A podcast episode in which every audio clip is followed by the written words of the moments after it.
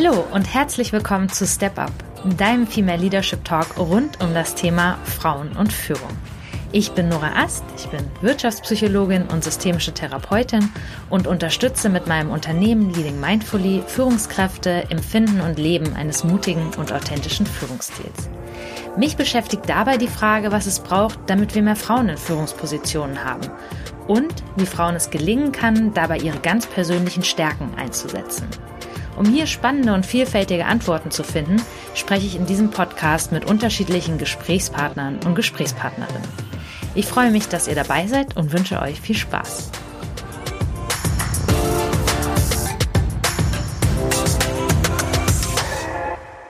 Wir werden uns heute mit dem meiner Meinung nach fast wichtigsten Thema befassen, wenn es um Frauen und Führung geht. Ein Thema, das sehr, sehr gute Erklärungsansätze dafür liefert, warum es für viele Frauen so schwer ist, in Führung überhaupt erst zu kommen oder wenn sie dann in Führung sind, sie vor ganz besonderen Herausforderungen stehen.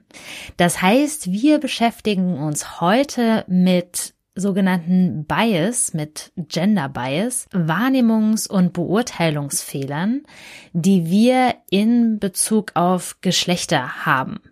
Und in diesem Fall Frauen und welche das genau sind und wie man aber auch gut und konstruktiv mit ihnen umgehen kann, das erfahrt ihr heute in diesem Podcast. Und ich freue mich, eine sehr kompetente Gesprächspartnerin für dieses Thema gefunden zu haben. Sie ist Inhaberin des Lehrstuhls für Personalführung an der WHU der Otto Beisheim School of Management und eines ihrer Forschungsthemen und Schwerpunktthemen ist das Thema Diversity. Herzlich willkommen, Fabiola.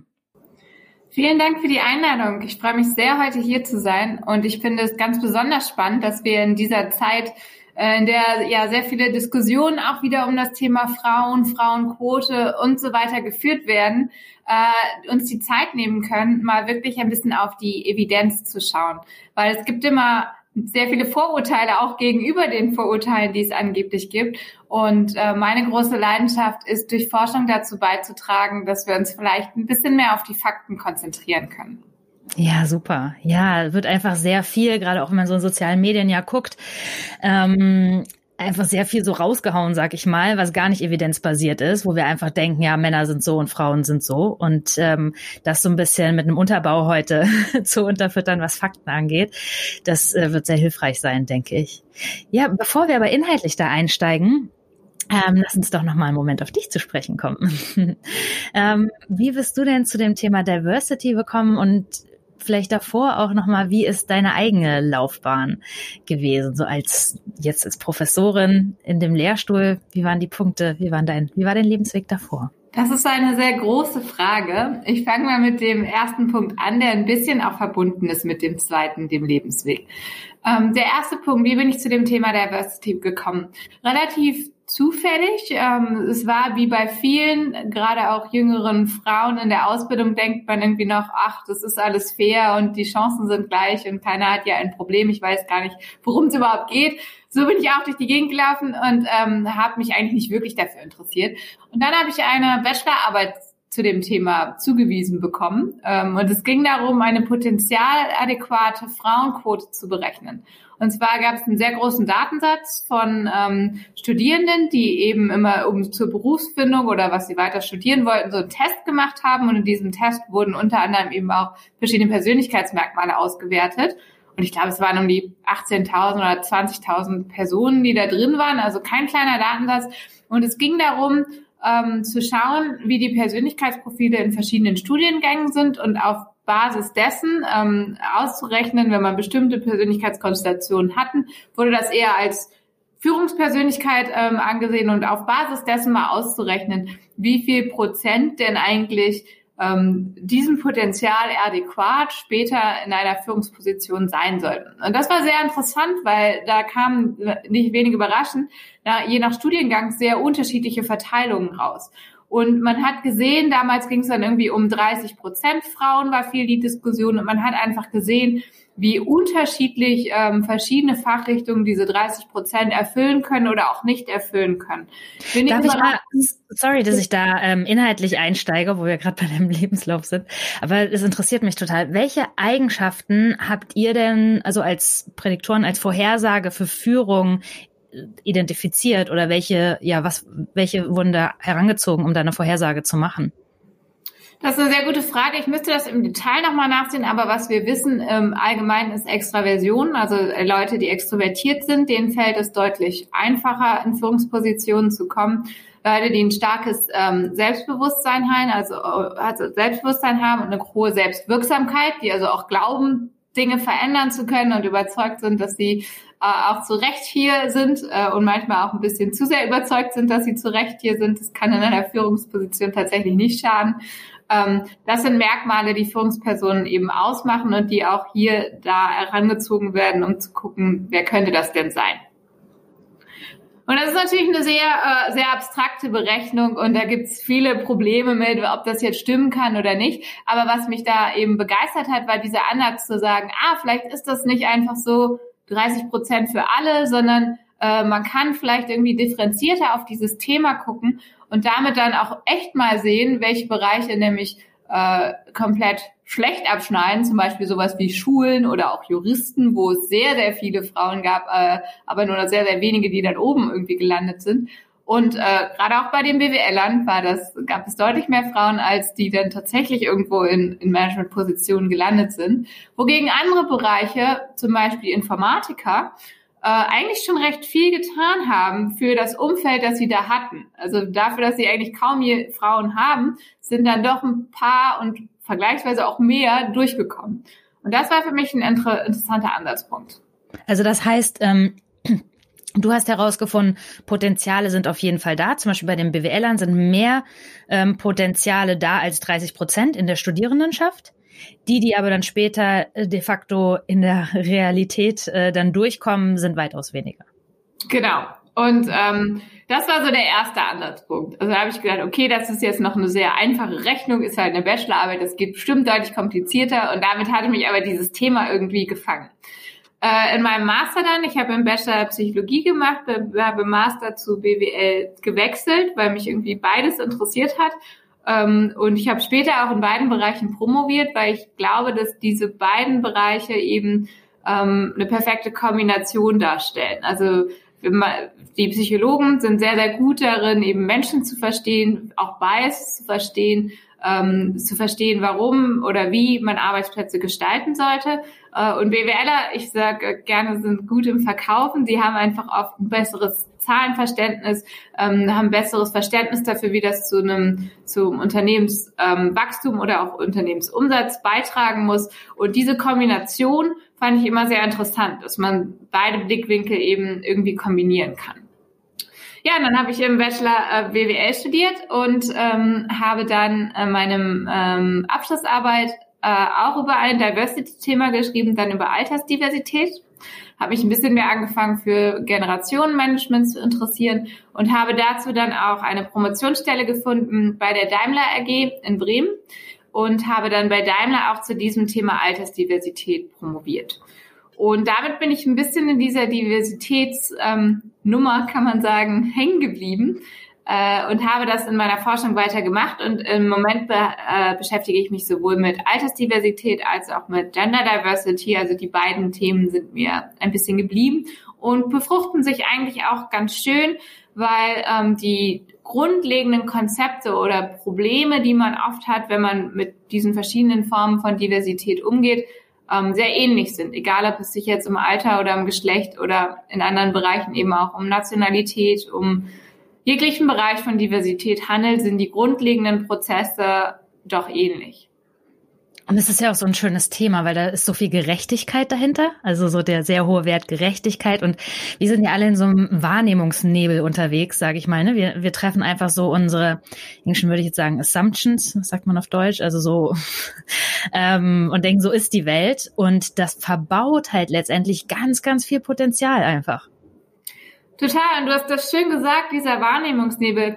Ähm, ich weiß nicht, ob dir sowas in deiner Arbeit begegnet. Begegnen dir manchmal Vorurteile gegenüber Generationen zum Beispiel oder auch gegenüber, gegenüber Geschlecht? Kannst du da vielleicht ein paar Beispiele aus deinem, deinem Arbeitsleben mal einbringen für unsere Hörer?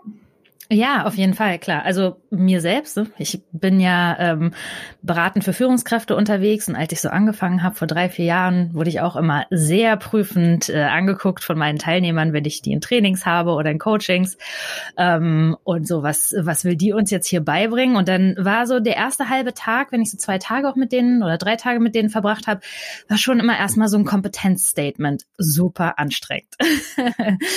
und ähm, wenn ich so im, im Alltag halt in Coachings, gerade auch mit Frauen unterwegs bin, klar, ne, die, die typischen Wahrnehmungsfehler, also Frauen, wenn wir jetzt schon auf Biases gucken, ähm, werden ja nur dann als kompetent wahrgenommen, wenn sie nebenher ähm, auch noch ja sympathisch sind. Und dadurch wird ihnen einfach sehr viel verbaut. Und irgendwie so die Waage zu finden zwischen dem, wie kann ich sympathisch sein und empathisch sein und so sein, wie ich bin und ähm, gleichzeitig aber Menschen führen. Und also das so das Hauptthema, was Frauen immer umtreibt, mit denen ich zusammen arbeite, ist, ähm, wie soll ich eigentlich sein? Also wie kann ich eigentlich authentisch ich sein? Ähm, und gleichzeitig wird mir irgendwie von gerade auch männlichen äh, Vorgesetzten oder Kollegen sehr häufig gesagt, um mich weiterzuentwickeln, muss ich durchsetzungsfähiger sein, äh, muss ich souveräner sein, muss ich mehr auf den Tisch hauen. Und dann sagen viele Frauen, so bin ich gar nicht und so will ich auch gar nicht führen, weil es überhaupt nicht meinen Werten entspricht. Ja, und so dieses Bild, diese Annahme, ähm, Führung ist dann gut, wenn wir dominant sind ja, was ja auch, wenn man drauf guckt, was sind so ein, was braucht Führung 4.0, was braucht Führung für die Zukunft, ähm, wo es einfach viel mehr darum geht, ähm, Individuen in ihren Stärken, Potenzialen zu fördern, zu gucken, wie kann jeder Einzelne seine Kompetenz reinbringen, weil die Welt so komplex ist und ich kann gar nicht mehr alles wissen als Führungskraft, ist das für mich eine Annahme, die, die sehr weit weg ist von dem, was wir brauchen. Ja, da sind äh, viele interessante Punkte drin in dem, was du gesagt hast. Also zum einen diese, diese, wie soll ich mich überhaupt verhalten und diese Anforderungen. Und da finde ich es ähm, sehr, sehr gewinnbringend, immer doch ein bisschen auch in Konzepten zu denken, weil wir aus der Forschung eigentlich sehr gut verstehen, wie diese doppelten Herausforderungen sind und dass sie tatsächlich auch da sind. Weil wenn man sich anguckt, wie prototypisch sich Führungskräfte vorgestellt werden, dann werden die sich sehr agentisch vorgestellt. Das bedeutet, man denkt viel an das, was du gesagt hast. Dominanz, durchsetzungsstark, zeigen irgendwie, wo es hingeht. Das sind so typische Ideen, die wir von, von Führungskräften haben. Ähm, wenn man jetzt sich einen Mann ansieht, der sich eben männlich oder führungskraftmäßig verhält, dann denkt jeder, der den sieht, boah, super, es matcht irgendwie meine Idee von Führung, die ich habe, da laufe ich doch hinterher, das geht bestimmt in die richtige Richtung. Wenn man sich jetzt Frauen ansieht, dann ähm, schreibt man Frauen eher kommunale Eigenschaften zu. Das heißt, die werden eher als Personen gesehen, die gut darin sind, Beziehungen zu managen, die gut darin sind, mit interpersonellen Konflikten umzugehen, die viele Stärken eben in diesem zwischenmenschlichen Bereich haben. Das ist auch super, wenn sich eine Frau so verhält, weil dann wird sie gleich gemacht und jeder denkt sich, ah super, die verhält sich, wie man das erwarten soll. Das hilft auch irgendwie der Gruppe. Ähm, tolle Sache. Allerdings ist das Problem, dass das leider überhaupt nicht unser Bild von Führungskräften ähm, entspricht. Wenn ich mich jetzt also so verhalte, werde ich zwar gemocht und werde auch irgendwie alle sagen, ja, super, dass die im Team ist, aber keiner sagt, ja, da laufe ich hinterher, das hat total die Führungsqualitäten. Wenn jetzt aber die Frau sagt, okay, äh, ich weiß das, also verhalte ich mich jetzt ein bisschen dominanter und durchsetzungsstärker und so weiter, dann fällt sie sich zwar wie eine Führungskraft, aber gleichzeitig wird automatisch in den Köpfen oft so ein Konflikt mit dem Rollenbild der Frau hervorgerufen. Und diesen Konflikt, den haben Männer eben nicht so stark, sondern den, der tritt bei weiblichen Führungskräften viel stärker auf. Jetzt natürlich die Herausforderung, wie verhalte ich mich dann, weil ich mich irgendwie dazwischen verhalten soll anscheinend. Also ich kann nicht komplett einfach wie ein Mann auftreten. Wahrscheinlich wird mir das sehr böse ausgelegt werden. Ich kann aber auch nicht ähm, mich nur auf meine, meine vielleicht natürlich kommenden Qualitäten ähm, konzentrieren und muss jetzt diesen Mittelweg finden. Und ähm, äh, da ist ein gutes Beispiel, was relativ ähm, erforscht ist und auch funktioniert, dass man äh, anstatt für sich zu verhandeln oder wenn man in, in Diskussionen geht und was durchgesetzt werden muss, anstatt zu sagen, ich will das so und ich möchte, dass es in diese Richtung geht, ähm, sich zu überlegen, wie kann man für ein Wir verhandeln, weil dann verhandelt man, verstritt man zwar sehr stark seine eigene Position, aber man bringt nicht so stark rüber, dass man das egoistisch jetzt für sich möchte, sondern man redet für ein Kollektiv und damit ist man wieder in diesem kommunalen Bild drin. Also zum Beispiel, ich verhandle für mein Team. Wir äh, können hier nicht so viel arbeiten oder wir können das Projekt nicht in diesem Zeitraum machen, weil das würde meine Leute überfordern.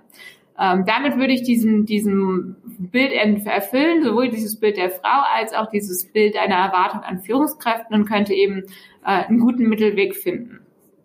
Ja, super. Denn das würde ich sagen, ist so mit einer der größten Wahrnehmungsfehler, glaube ich, die es so gibt. Ne? Den du gerade angesprochen hast, das ist ja der Backlash-Effekt, wird der so in der Fachsprache genannt. Also dessen, dass wir mit Männern ganz klar verbinden, souverän, dominant, ähm, durchsetzungsstark und mit Frauen, dass sie eher fürsorglich, kommunal für alle entscheiden. Und Frauen, wenn sie dieses Verhalten nicht zeigen, also wenn sie sich typisch männlich verhalten, so wie wir das von Führungskräften originär erwarten, dann werden sie dafür bestraft. Ne, das ja. muss man, kann man ja ganz klar einfach mal so sagen. Also man hört das ja viel. Ich habe eine Führungskraft, die ist weiblich, die ist sehr kompetent, aber ich mag sie nicht. Das ist sowas, was man häufiger hört. Die ist mir nicht sympathisch. Und ähm, das finde ich ganz spannend, was du sagst, dass das so ein guter Weg irgendwie da raus ist, ähm, für dieses Wir zu stehen, weil dann so dieser kommunale Gedanke noch mitkommt. Was einfach relativ ungerecht ist, das muss man einfach mal so sagen, ist, dass Frauen da mit so einem doppelten Standard irgendwie gemessen werden. Ne? Also die ganze Zeit jonglieren müssen zwischen dem, wann bin ich kommunal und fürsorglich und bringe alle zusammen und wann muss ich aber auch ähm, eine ganz klare Richtung vorgeben. Und letztendlich glaube ich, also je näher und authentischer man an sich selbst ist und nicht versucht, eine Rolle zu spielen und einfach guckt, was sind auch so meine Führungsstärken, desto leichter ist es am Ende auch. Und ich glaube, dann zieht man einfach auch bestimmte Leute an, mit denen man letztendlich gut arbeiten kann.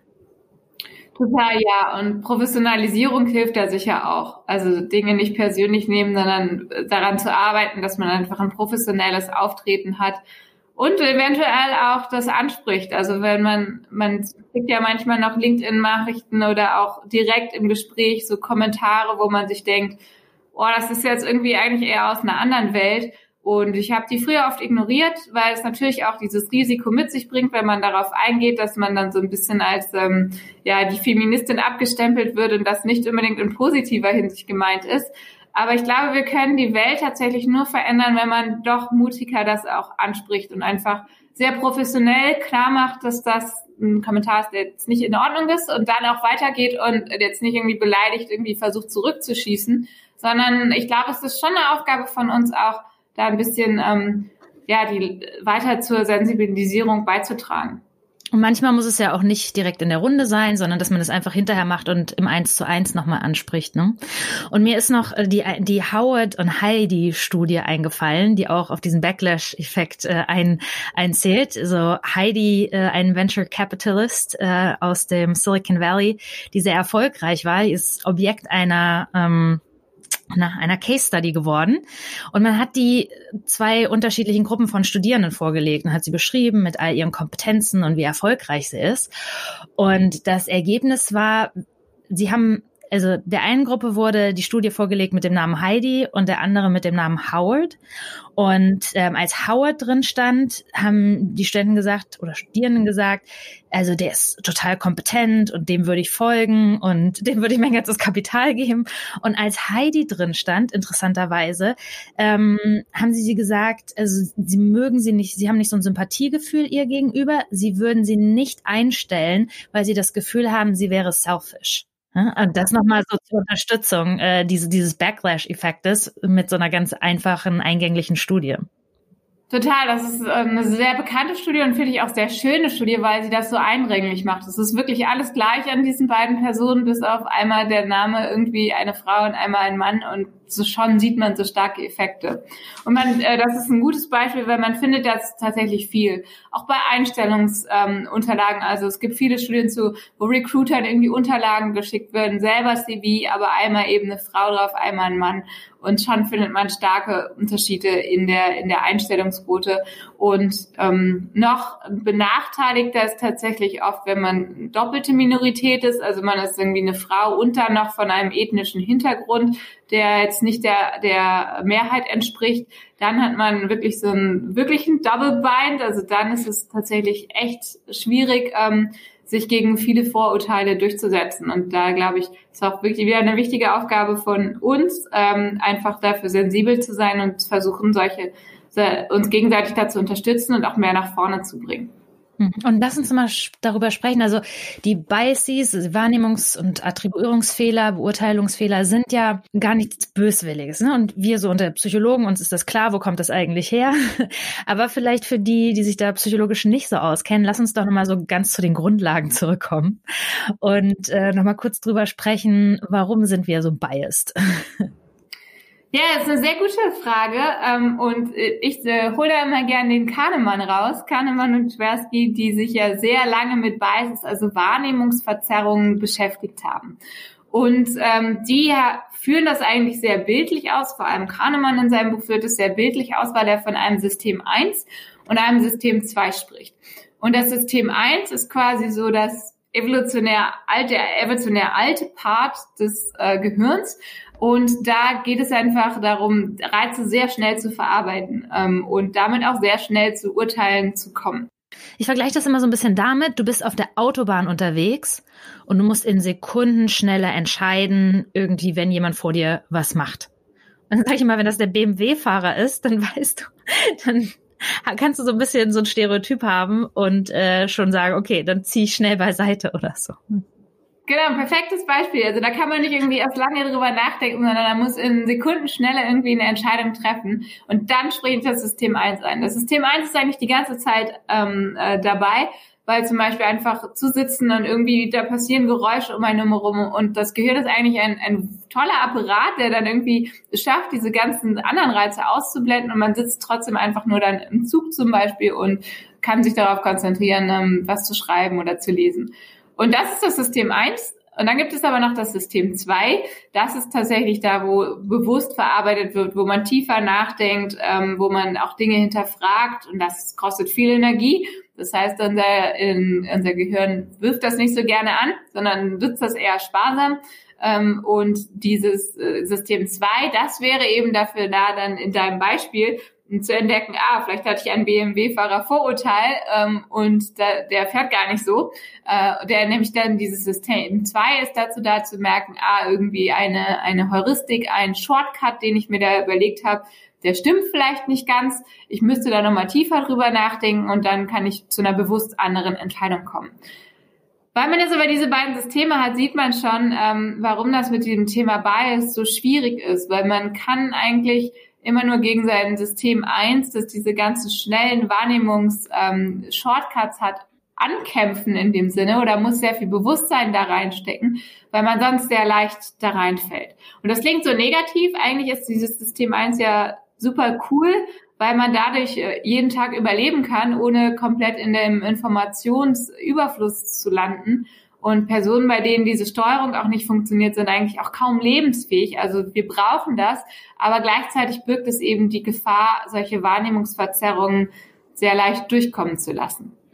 Es ist einfach viele, viele Dinge, die wir ja so wahrnehmen, durchlaufen unsere Wahrnehmungsfilter ja ganz unbewusst und füttern einfach dieses System eins, so dass wenn wir in Situationen kommen, wir diese Informationen unbewusst ganz schnell heranziehen können und die Entscheidung treffen können. Und das ist letztendlich ja lebensnotwendig.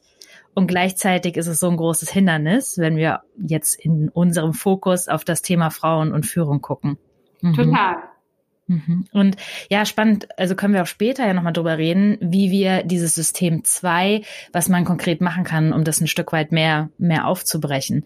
Und was sind denn deine aktuellen Forschungsthemen so in dem Thema Diversity jetzt mit Bezug auf Gender?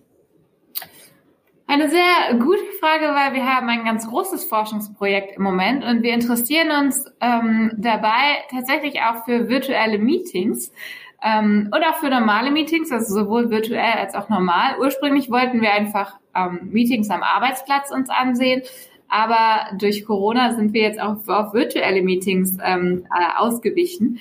Und die Idee hinter dieser Studie ist, ähm, dass wir uns oder dass ich überzeugt bin, dass heute die wenigsten Diskriminierungserfahrungen, die Frauen auf dem Weg in Führungspositionen so erleben, dass sie objektiv oder so ins Gesicht sind. Also kaum noch jemand, klar, das kommt vor, aber es ist nicht die alltägliche Erfahrung, dass man irgendwie ins Gesicht gesagt bekommt, ich glaube, du bist falsch hier, weil ähm, Frauen wollen wir hier eigentlich nicht, sondern es sind wenn eher so kleine unterschwellige Spitzen.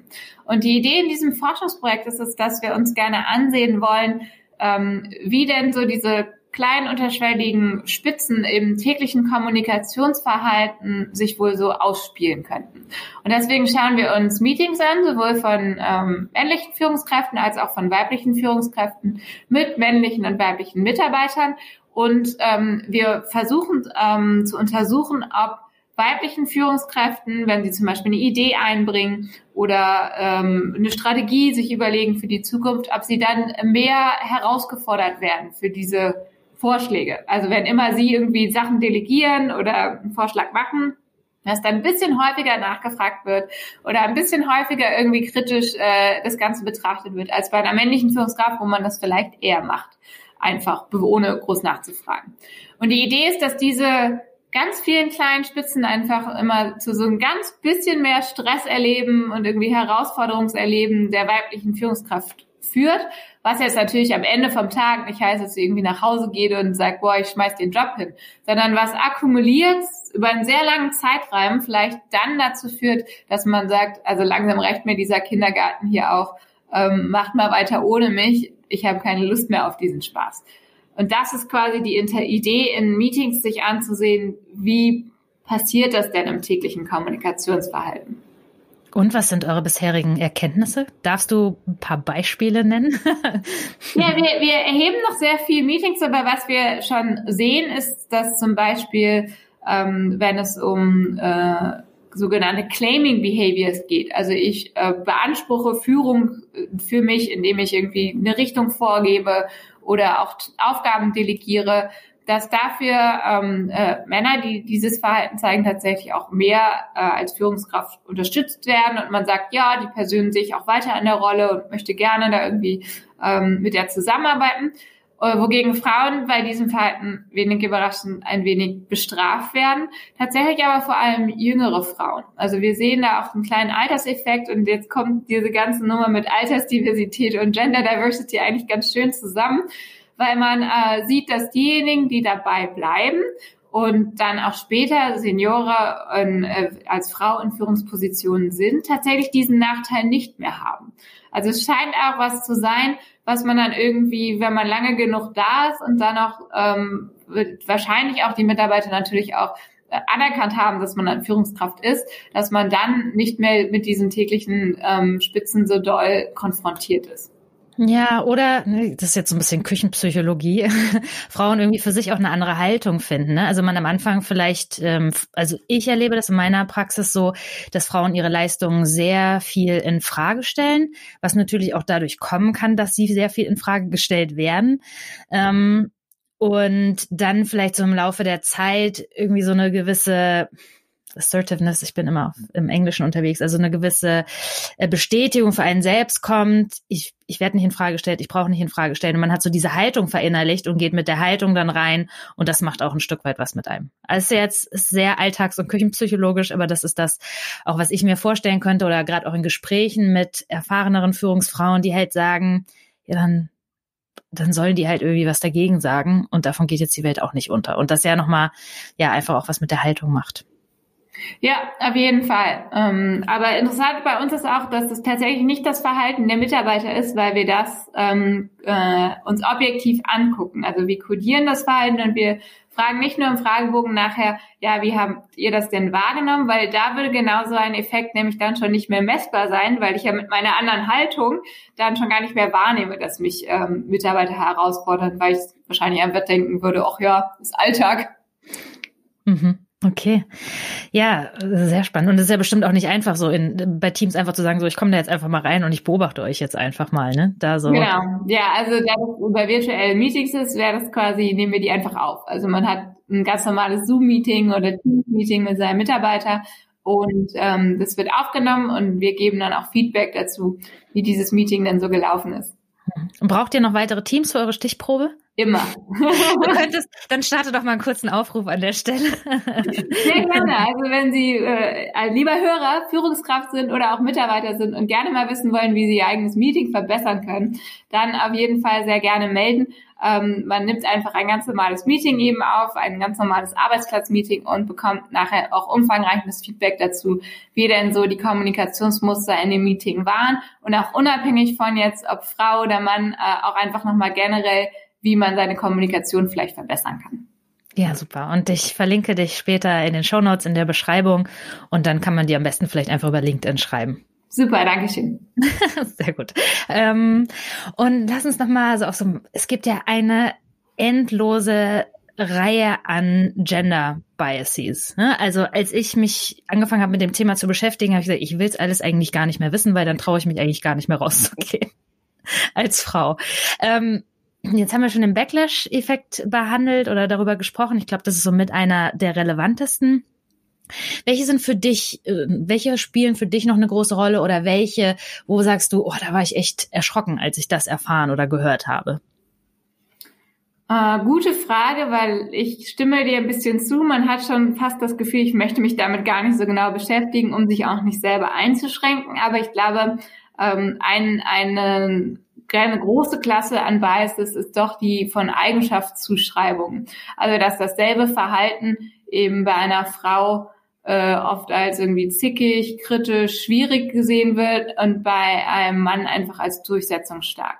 Und das fängt schon sehr früh an. Also wenn man das im Kindergarten oder in der Schule sieht, dann wird dasselbe Verhalten oft auch ohne jetzt irgendwie schlechte Absicht von Erziehern, von Eltern ähm, schon in einer bestimmten Weise interpretiert oder dem Kind auch gesagt, was das bedeutet und dadurch äh, doch auch beeinflusst, wie man das selber sieht. Also ich glaube, da ist einfach noch ein großer Spielraum auch, um äh, zu sensibilisieren, wie reagiere ich auf das Verhalten von anderen Personen und würde ich bei jemandem, der anders ist, genauso reagieren. Mhm, das muss man sich wirklich immer wieder fragen. Was ist denn dein Lieblingsbias? Ähm, da ich selber Mutter bin ähm, und da auch einiges so in der Praxis erlebt habe und noch erlebe, den äh, Maternity-Effekt finde ich ganz schön krass. Also, dass man ähm, sobald eine Frau Mutter wird, man muss sagen, ähm, Männer fallen dem ja auch, ähm, ja so, Männer sind da auch anfällig für, oder das gilt genauso für Männer. Sobald ähm, Väter so Elternzeit nehmen, die vielleicht ein bisschen mehr als die zwei Monate ist, oder also sich wirklich dafür einsetzen, ähm, sich um ihre Familie zu kümmern, trifft er auch auf ähm, Väter zu. Aber jetzt bleiben wir mal bei den Müttern, Maternity. Ähm, sobald eine Frau Kinder kriegt, vermutet man, dass die nicht mehr Karriere interessiert ist. Und das finde ich echt Wahnsinn, ne? Also dann wird sie nicht mehr, dann wird man einfach nicht mehr betrachtet für bestimmte Positionen, die frei werden. Also das finde ich, ähm, ja, schon sehr ähm, bedenklich. Ne? Also, oh, jetzt, jetzt hat die Kinder und jetzt, jetzt will die nicht mehr. Und das ist, natürlich kommt dieser, dieser Bias ja irgendwo her, weil vielleicht bei einigen Frauen ist das so, die entscheiden sich dann so, jetzt hat Familie ähm, ist einfach der Schwerpunkt da und da konzentriere ich mich jetzt drauf, ist ja auch total okay. Nur das dann so alle gleich zu ziehen, das finde ich schon sehr, sehr gravierend. Und da sollte man gut als Frau, so erlebe ich das, ähm, mit seinen Führungskräften und Kräftinnen in Kontakt gehen und sagen so, ich bin jetzt schwanger und ich kriege jetzt ein Kind. Aber für mich heißt es jetzt nicht, dass ich irgendwie nicht den weiten nächsten Karriereschritt gehen würde oder dass ich Führung jetzt hier aufgebe oder so. Also viele Frauen, die auch in Führung sind und dann schwanger werden oder ein zweites Kind äh, bekommen, erlebe ich, dass die so ein bisschen Angst kriegen, dass dann an ihrem Stuhl gesägt wird, weil es irgendjemand im Team gibt, der ähm, auch schon länger der Meinung ist, vielleicht hätte ich diesen Stuhl auch verdient ähm, und dann so ihre Chance wittern und ähm, die dann echt so mit so einem ganz unguten Gefühl rausgehen. Und da empfehle ich einfach gut in, in Kommunikation zu gehen. Das ist ein interessanter Punkt, weil es gibt gerade ganz neue Forschung exakt zu dem Thema. Und tatsächlich hat man gefunden, dass ähm, Männer, die Vater werden oder die Eltern sind, einen Vorteil haben in der Managementrolle. Also man findet sie dann noch die bessere Führungskraft, weil man irgendwie denkt, ah, okay, und Privatleben kriegen sie anscheinend auch noch hin und ähm, zeigen Führungsqualitäten auch in anderen Bereichen. Also die werden tatsächlich positiver bewertet, wenn sie Väter sind. Für Frauen findet man inzwischen den Nachteil nicht mehr. Also wenn sie Mutter sind, denkt man jetzt nicht mehr, oh, sie sind weniger geeignet als Männer. Und man findet aber auch diesen Vorteil nicht. Also in dem Sinne ist es leider immer noch ein bisschen ein Männervorteil, weil Männer werden dann noch eher befördert. Bei Frauen sagt man jetzt nicht mehr unbedingt sofort, oh, sie ist eine schlechtere Führungskraft, aber man sagt auch nicht, sie ist die bessere Führungskraft, weil sie irgendwie alles auf einmal managt. Und das ist eigentlich ein bisschen schade, weil praktisch tut sie das ja. Mhm. Und da hast du ja gesagt, ging es jetzt um die Bewertung, ist es eine gute Führungskraft oder nicht? Was ich noch gelesen habe, ist, dass die Vorhersage, wie die Karriere oder nicht dann darunter leidet. Also, dass man dann das Gefühl hat, Karriere ist nicht mehr so wichtig. Ist das auch eines der Ergebnisse oder ist das da eher offen geblieben? Äh, das haben die sich jetzt nicht angeguckt, aber das stimmt, dass das generell oft so ist, dass man äh, bei Frauen, sobald sie Kinder bekommen, sich denkt, naja, jetzt das Karrierethema nicht mehr ganz so wichtig. Ähm, einen weiteren, den ich auch ziemlich brisant finde, ist der äh, Likability-Effekt oder Sympathieeffekt, also dass wir gerne Leute nachziehen, heranziehen, die uns einfach ähneln. Studien haben halt einfach gezeigt, dass Männer eher Männer nachziehen und Frauen eher Frauen nachziehen. Ähm, halt man einfach das eigene Geschlecht an der Stelle favorisiert und unter der Voraussetzung, dass einfach viel mehr männliche Vorgesetzte dort draußen gibt, ist es dann natürlich problematisch, wenn da nicht einfach so ein bisschen Bewusstsein dafür ist und ähm, man dann einfach nach dem Sympathieeffekt seine Nachbesetzung macht. Ja, und ein wichtiger Punkt, den du da ansprichst, fand ich, war, Frauen ziehen Frauen nach. Weil das ist ja oft auch ein Vorurteil, dass man sagt, boah, Stutenbissigkeit und irgendwie, wenn dann eine mal es geschafft hat, dann will sie keine andere da haben. Und es ist aber eher so, wie du es sagst. Also auch da zeigt die neuere Forschung, dieses Stutenbissigkeit-Vorurteil stimmt eigentlich nicht. Es ist so, wenn man mehr Frauen in Führungspositionen setzt, dann kommen auch mehr andere nach. Ähm, was jetzt negativ ausgelegt ein Ähnlichkeitseffekt wäre, positiv ausgelegt erstmal bedeuten würde, wir würden vielleicht ein bisschen mehr in Richtung Gleichheit kommen, wenn wir mehr Rollenvorbilder hätten. Mhm. Ja, also Rollenvorbilder einfach ganz wichtig, ne? Hat man, das hat man ja auch in Studien rausgefunden. Also das zu sehen, Frauen können das, Frauen schaffen das. Also gerade wenn, ich hatte jetzt ein Interview äh, in der vergangenen Woche, das ist noch nicht öffentlich, aber wo eine ähm, meine Gesprächspartnerin sagt, die aus Island kommt, ähm, ich habe einfach gesehen, dass unsere äh, Präsidentin oder Ministerin einfach weiblich ist und habe gesehen, auch Frauen können das schaffen. Ja, total. Und dann hat man irgendwie dieses Bild im Kopf, dass es geht, so wie bei unserer Bundeskanzlerin, oh krass, können Männer auch Bundeskanzlerin werden. Ja. Da sieht man schon, dass sich die Welt dann doch auch ein bisschen verändert. Dann, ähm, da begebe ich mich jetzt aber ein bisschen auf dünneres Eis. Also mir bekannt ist eigentlich auch noch so ein Performance-Bias, dass man ähm, bei Männern schneller sagt, die haben gute Leistung gezeigt und Frauen ähm, mit ihrer Leistung, man sagt im Englischen outperform, also die müssen besser sein als Männer, damit man einen Haken dahinter macht. Ja, und es wird auch schneller auf die Umstände bei Frauen attribuiert, dass man schneller sagt, na ja, irgendwie die Wirtschaftslage war gut, hat halt Glück gehabt, ähm, war eigentlich gar nicht sie. Echt jetzt? Das wusste ich nicht. Wirklich. Ja, das nennt man dann die Attribuierung und da gibt's tatsächlich auch leider ein bisschen mehr Nachteile für Frauen. Noch, vielleicht ändert sich das ja mal, wenn sich die Gesellschaft ändert. Wow, okay. Ja, jetzt habe ich so einige genannt, die mir bekannt sind. Hast du noch welche, die du noch ähm, relevant findest oder wollen wir es dabei bestehen lassen, weil wir die Welt nicht zu schwarz malen wollen? Wir wollen die Welt nicht zu schwarz malen, weil vor allem auch, was ich sehr interessant finde, ist in diesem Zusammenhang, überlegen sich ja viele Unternehmen, okay, ich möchte was ändern und machen dann irgendwie Anti-Bias-Training oder führen vielleicht sogar Quoten ein. Und ähm, das ist tatsächlich ein zweischneidiges Schwert, weil man findet, wenn man so Quoten oder auch sehr saliente Programme einführt, irgendwie sagen, ja, hier unser High Potential Frauen Führungskraftprogramm. Man findet, dass das klar irgendwie eine Wertschätzung zeigt, aber auf der anderen Seite nicht nur ähm, dazu führt, dass andere oft mal so negativere Kommentare fallen lassen von wegen, ja, bei uns hier werden irgendwie nur noch Frauen Führungskraft, sondern ähm, dass auch das Selbstbild der Frauen dadurch negativ beeinflusst wird. Also die kommen jetzt überhaupt erst auf die Idee, sich zu fragen, ob man nur an der Stelle, an der bestimmten Position ist, weil man eine Frau ist. Und das ist natürlich eine ja, schwierige Entwicklung. Also eigentlich ist ein Arbeitsplatz besser, der sehr inklusiv ist, ohne jetzt das ständig zu betonen und ohne ständig zu sagen, boah, Diversity hier und unsere tolle Maßnahme da, sondern die das einfach leben als ein Arbeitsplatz, der das sehr, sehr stark signalisiert. Weil wenn man das so sehr stark signalisiert, werden diese ganzen Biases eben sehr viel präsenter nochmal. Und dann hat man eigentlich, obwohl man was Gutes wollte, irgendwie eher was Schlechtes geschaffen. Mhm. Also, dass sich das eher so in den Instrumenten und im Bewusstsein ausdrückt, ne? Dass man sagt zum Beispiel, wenn wir Positionen besetzen, lass uns einfach gucken, ähm, Hälfte Männer, Hälfte Frauen, die wir uns anschauen und das dann auch so lebt. Oder würdest du sagen, das ist auch schon zu äh, stark in eine Richtung. Nee, das finde ich einen guten Punkt, äh, den du da sagst, weil du hast jetzt gesagt, wie wir die, wen wir ansehen. Das heißt, wir mhm. sehen 50 Prozent an, äh, Frauen und Männer, aber du hast nicht gesagt, ja, äh, die Stelle wird so und so besetzt. Und genau mhm. das wäre eben der richtige Anlasspunkt, dass man sagt, wir versuchen die Prozesse in den Prozessen einzubauen, dass sie eine gleichmäßige Berücksichtigung haben, aber wir machen nicht, wir gucken nicht nur auf den Output und betonen ständig, wie wichtig uns dieser Output ist, sondern versuchen vorher die, die Strukturen zu verändern. Mhm. Und es kann ja auch sein, es gibt Unternehmen, ähm, die gucken, dass in Gremien äh, wirklich 50-50 äh, auch ist, also in so Entscheidungsgremien, gerade wenn es um Personalauswahl geht, glaube ich auch ganz, ganz wichtig, gerade unter den Wahrnehmungsfehlern, die wir uns eben ähm, angeguckt haben. Und was ich interessant fand, was ich gestern gelesen habe, dass in den USA haben die in den Or ähm, Orchestras, also in den Orchestern, in den 70er Jahren mit diesen Blind Auditions angefangen und konnten dadurch die Rate ähm, der Frauen, die angenommen werden, um 30 Prozent erhöhen.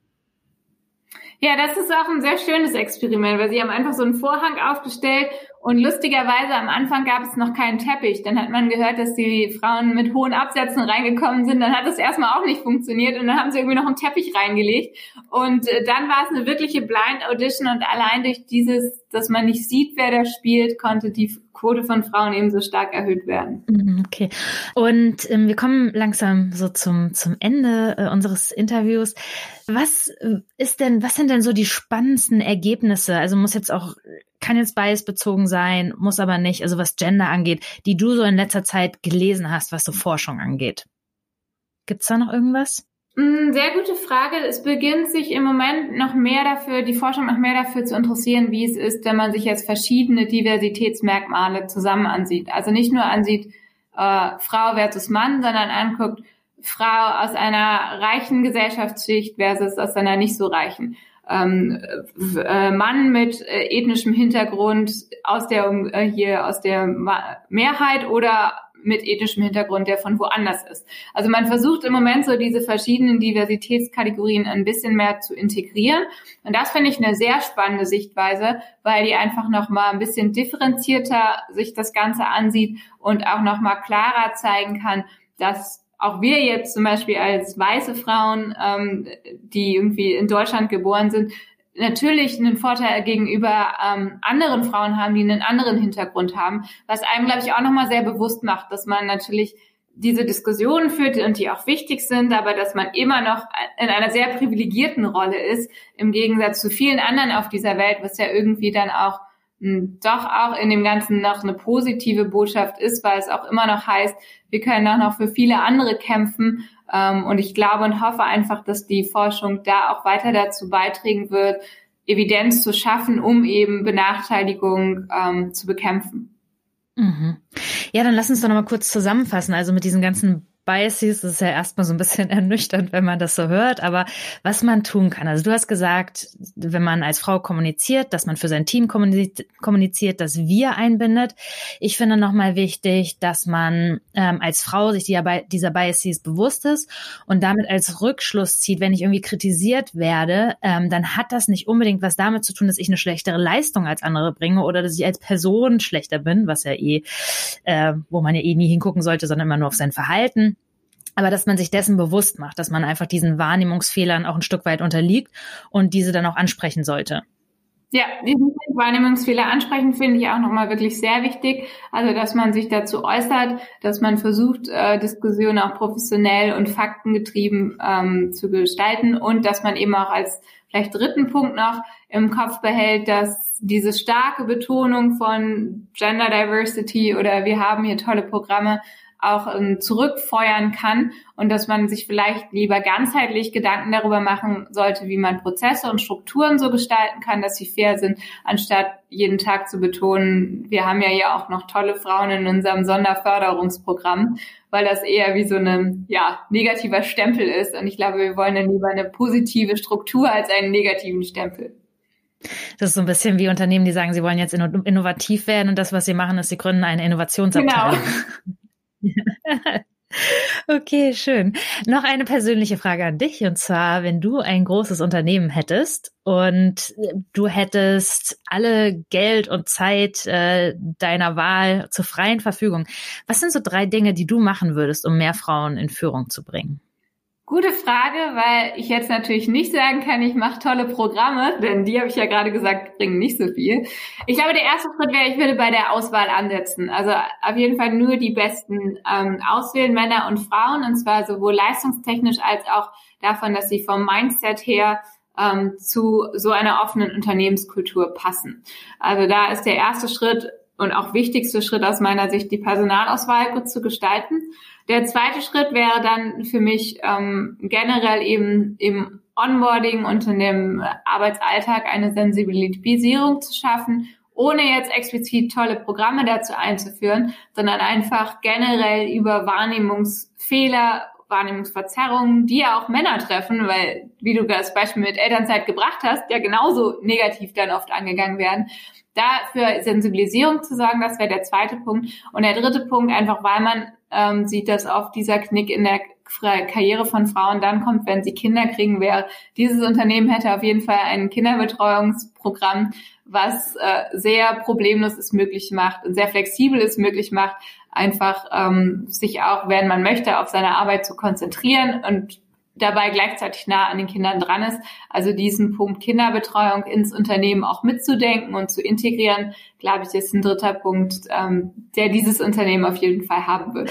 Ja, gute Masse. Ist auch für mich nochmal noch mal neu, so das weniger auf wirklich explizite Instrumente oder Programme zu setzen, sondern mehr auf Kommunikation und Mindset, was ja eigentlich logisch sein sollte. Aber trotzdem gut, dass du das nochmal so betont hast. Ja, dann danke ich dir für diese spannenden Einblicke, die hoffentlich auch mit so ein paar Mythen aufgeräumt haben. Und ähm, dafür, dass du das einfach nochmal so faktisch unterlegt hast, was wir, was wir so wissen und wir über dieses sehr, sehr wichtige Thema sprechen konnten. Vielen Dank und vielleicht auch nochmal eine positive ähm, Endbotschaft, was die Forschung auch noch gerade gezeigt hat, ist, dass gerade hochqualifizierte Frauen im Moment sogar einen Gehaltsvorteil haben können, also wenn sie gut verhandeln. Also hier eine Ermutigung an alle Hörerinnen. Wenn sie gut verhandeln, kriegt man inzwischen sogar fast schon mehr, weil die Sensibilisierung auch in vielen Unternehmen inzwischen da ist, dass man auch gute Frauen in Führungspositionen braucht und auch entsprechend bereit ist, dafür zu zahlen. Wow, okay, das würde ich sagen, ist ein perfektes Schlusswort. Dann vielen Dank, Fabiola, und äh, alles Gute und äh, vielleicht meldet sich ja noch das ein oder andere Team hier, ähm, hier nach bei dir. Danke dir, Nora, hat viel Spaß gemacht.